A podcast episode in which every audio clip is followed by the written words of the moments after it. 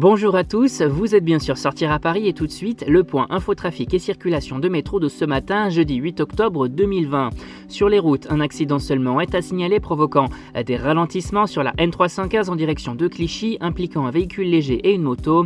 De panne également sur l'A1 à hauteur de Saint-Denis en direction du boulevard de la Chapelle ainsi que sur l'A3 à hauteur de Bobigny. À noter également de nombreux bouchons sur l'A15 à hauteur d'Argenteuil, sur l'A86 entre Nantes et Régennevilliers ou encore sur l'A6B entre Wissou et la Porte d'Italie. Dans Paris intramuros, des ralentissements constatés également sur le périphérique intérieur et extérieur entre la porte d'Auteuil et Bagnolet.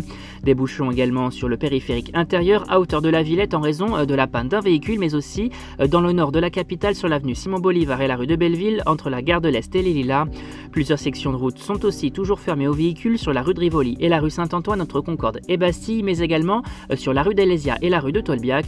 Côté RER et métro, trafic interrompu sur le RER A entre Noisy-le-Grand et Torcy en raison d'un accident grave de personnes. Reprise estimée à 10h30. Trafic également interrompu sur la même ligne entre les gares de Cergy-le-Haut, Poissy et Boissy-Saint-Léger en raison d'un incident affectant la voie.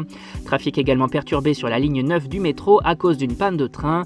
Sur la ligne 6, la station Sèvres-le-Courbe n'est toujours pas desservie de 22h à fin de service en raison de travaux.